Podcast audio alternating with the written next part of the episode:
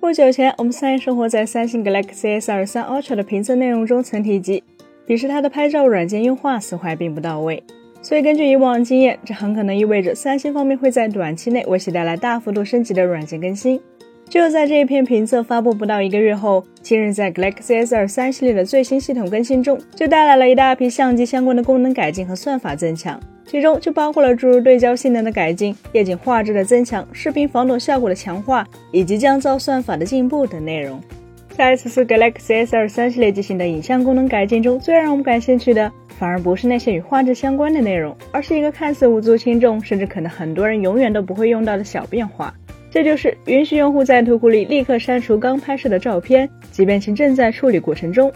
这句话是什么意思呢？要充分的理解它，就需要将时间倒回到智能手机相对早些时代。在当时，智能手机的计算性能、AI 性能还远没有现在这么强大，所以大部分机型的影像设计思路基本上就与当时的数码相机没有什么两样。简单来说，就是当用户按下快门的时候，手机就只是从 CMOS 获取单帧的画面信息，将其保存为照片，然后就完事儿了。既没有场景识别，也没有多帧合成降噪，更没有 HDR 算法和什么夜景模式了。在这种情况下，早期用手机拍出的画质当然就并不理想，噪点自然就很多。但同时也确实具备一大优势，那就是在按下快门后，几乎马上就能看到生成的照片，而无需等待。甚至在部分机型上，只要按得足够快，就能持续进行手动连拍。但大家都知道，智能手机相比单反和单电相机有两个最大的劣势，就是镜头的进光量不够大，CMOS 尺寸也不够大。所以如今的手机普遍都用上了多帧降噪计算摄影。他们在拍照的时候，本质上早已不再只是拍摄一张照片，而是会在内部自动连拍很多张，然后在完成拍照后，再将所有的画面帧进行合成，并用算法对其进行后期的进一步细节、色彩增强，甚至是修正。很显然，这也就意味着对于现在的手机来说，拍照之后的计算量要远远大于此前的老机型。但是站在厂商的角度来说，如果他们直接将这个计算的过程表现在相机 App 里，就会变成用户每拍摄一张照片都要等待几秒甚至更长的时间才能再拍下一张，而这样的体验毫无疑问绝对算不上好。所以如今的绝大多数手机都采用了一个取巧的设计，就是将每拍完一张照片后的计算优化过程隐藏在图库界面，而不是相机界面。换句话说，就是哪怕上一张照片还没有处理完，手机也会允许用户立刻拍摄下一张。只不过连拍多了后，再点进图库查看刚刚拍摄的照片。就会看到一批处于模糊状态，或者色彩不正常，显示正在处理中的图片。而三星此次所谓的允许用户立刻删除刚刚拍摄的照片，其实指的也就是这一类还未完成后期降噪、优化处理的照片。乍看之下，这件事虽然看似很简单，也没有什么毛病，但大家不妨仔细想想，它真的没有问题吗？首先，众所周知的是，三星 Galaxy S23 系列是当前性能最强、综合算力最高的机型，而且很可能没有之一。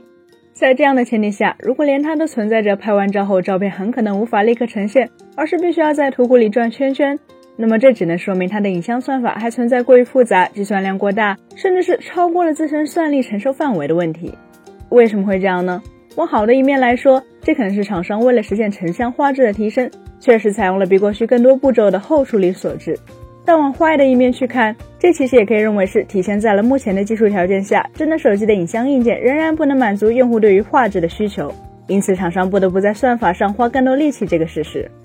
这还没完，既然强如 Galaxy S23 系列这样的机型都会出现硬件能力不够，必须要依靠过于复杂的算法来弥补，才能让成像画质足够好的问题，